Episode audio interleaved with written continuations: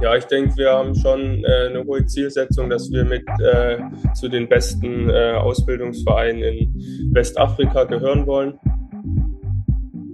Ghanaian football is probably at its all-time low. Klar, man kann so argumentieren, dass dieser Weg sehr, sehr schwierig ist, aber am Ende sehe ich hier leider keinen Idealweg, wo man sagen kann, okay, und dann bin ich sicher in fünf Jahren angestellt.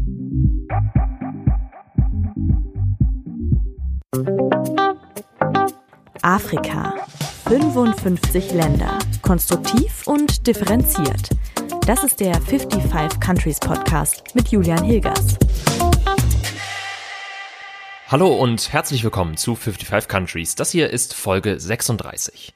In diesem Podcast ging es schon um Wirtschaft, um Politik, um das Reisen und um Mode auf dem afrikanischen Kontinent, aber eigentlich noch nie um Sport.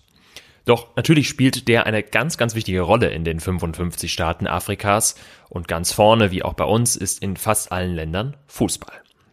Jetzt im Januar, da startet der Afrika Cup in der Elfenbeinküste. Das ist das größte kontinentale Turnier, vergleichbar mit der Europameisterschaft hier bei uns. Und es fällt auf, die Mannschaften in den Ligen in Deutschland und Europa, die setzen immer mehr auf Spieler vom afrikanischen Kontinent. Vom Bundesliga-Spitzenreiter Bayer Leverkusen beispielsweise fahren gleich vier Spieler zum Turnier. Und Leverkusens Manager sagte sogar zuletzt, dass der afrikanische Kontinent für den Verein im kommenden Jahrzehnt extrem wichtig wird. Denn die Bevölkerung in Afrika, die wächst rasant und sie ist Fußball begeistert, also gibt es möglicherweise auch viele junge, talentierte Spieler. Und die wollen die Vereine entdecken und nach Europa bringen.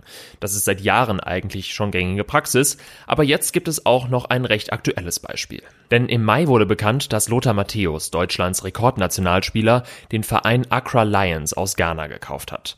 Matthäus selbst bezeichnet das ganz klar als Investment. Er will damit Geld verdienen, wenn junge Menschen aus Ghana nach Europa wechseln. Viel mehr wurde darüber aber nicht berichtet. Ich habe mir die Sache also genauer angesehen und mich gefragt, ist es in Ordnung, als Deutscher ein Geschäft mit jungen Fußballern aus Ghana zu machen?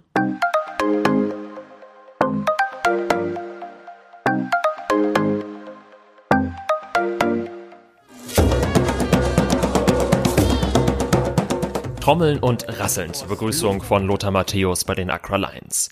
Gemeinsam mit zwei weiteren Investoren hat Deutschlands Rekordnationalspieler den Verein aus Ghanas Hauptstadt im Mai gekauft für rund zwei Millionen Euro. Natürlich ist es auch ein Businessmodell, weil äh, irgendwo steckt man ja auch äh, Geld rein, vielleicht um dass es irgendwie auch wieder zurückkommt durch gute Transfers. Das hat Matthäus damals gegenüber der Bild gesagt. Ein Deutscher nutzt junge ghanaische Fußballer als Geschäftsmodell. Das könnte zunächst problematisch klingen, aber in Ghana kommt das tatsächlich bisher ganz gut an. Das hat mir der ghanaische Sportjournalist Sadek Adams erzählt. I don't find it disturbing because ich finde das nicht beunruhigend, denn das war schon immer das Konzept der Accra Lions. Es ist ein Verein, der als Geschäftsinstrument gegründet wurde, um junge Spieler zu rekrutieren und sie zu Clubs in Europa zu transferieren. Mit 16 oder 17 Jahren dürfen die Talente bei den Accra Lions bereits in der ersten Mannschaft spielen und mit 18 dann nach Europa wechseln. Die Haupteinnahmen Köln für uns als Club sind aber, ich glaube, wie bei jedem Verein äh, Transfereinnahmen. Ähm Genau, und äh, auch weitere Verkaufsbeteiligung. Das ist Fide Kaub. Er ist stellvertretender Leiter der Nachwuchsakademie bei den Accra Lions. Das bisher prominenteste Beispiel des Vereins ist Osman Bukhari. Der ist mit 19 gewechselt für 50.000 Euro von den Accra Lions in die Slowakei. Und inzwischen spielt Bukhari für Roter Stern Belgrad in Serbien und hat sogar bei der Weltmeisterschaft in Katar für Ghana getroffen gegen Portugal. Good idea.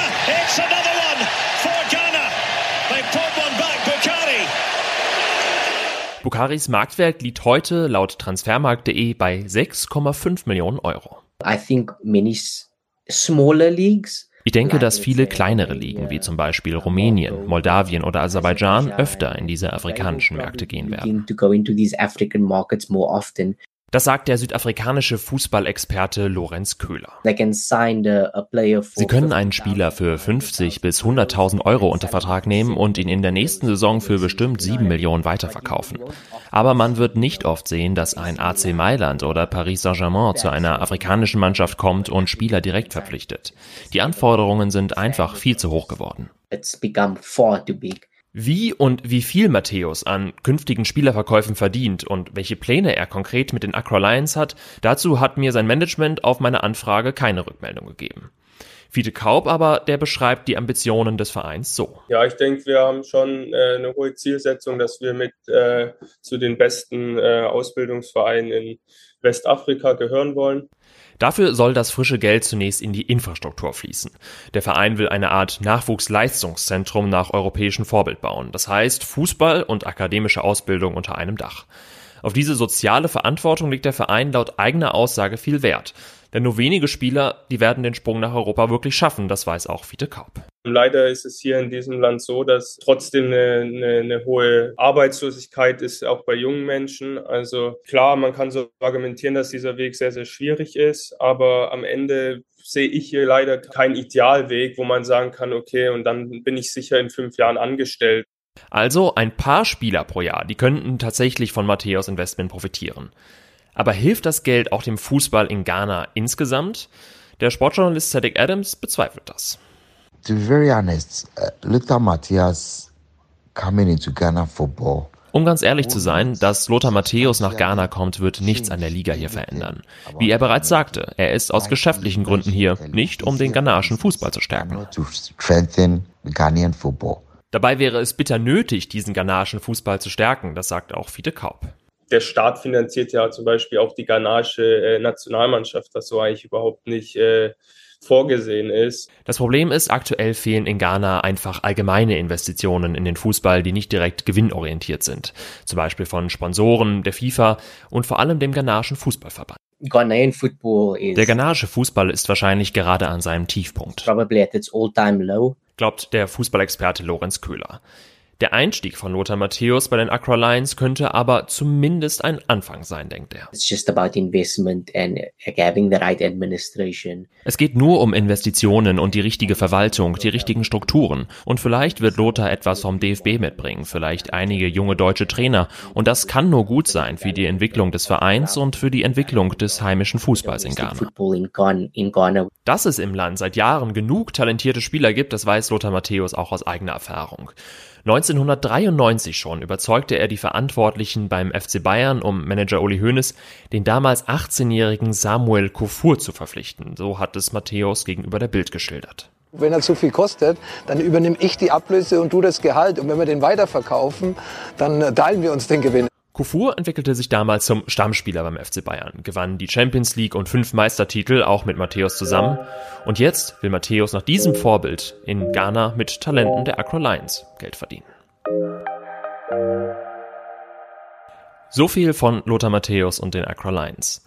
Nun könnte man sich fragen, warum schaffen das die Menschen in Ghana oder auch in anderen afrikanischen Staaten denn nicht selbst solche so erfolgreichen und gut strukturierten Fußballvereine aufzubauen?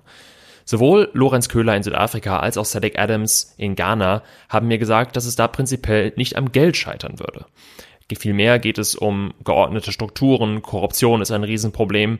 Sie selbst glauben tatsächlich nicht, dass ihre Landsleute ein vergleichbar gutes Businessmodell aufbauen könnten. Insofern, zumindest diese beiden sind von der Idee von Lothar Matthäus relativ angetan, aber natürlich ist auch klar, diese soziale Verantwortung, die die Accra Lions ja wahrnehmen wollen, die muss natürlich auch wirklich wahrgenommen werden und das wird sich wahrscheinlich erst in einigen Jahren zeigen, wie gut das funktioniert. Mich würde aber natürlich trotzdem sehr interessieren, was ihr von diesem Thema haltet. Schreibt mir also gerne bei Instagram unter 55 Countries oder per Mail an 55countries at julian-hilgers.de. Generell freue ich mich da auch über Feedback zu anderen Folgen, zu Fragen, Kritik oder Hinweisen und Themenvorschlägen.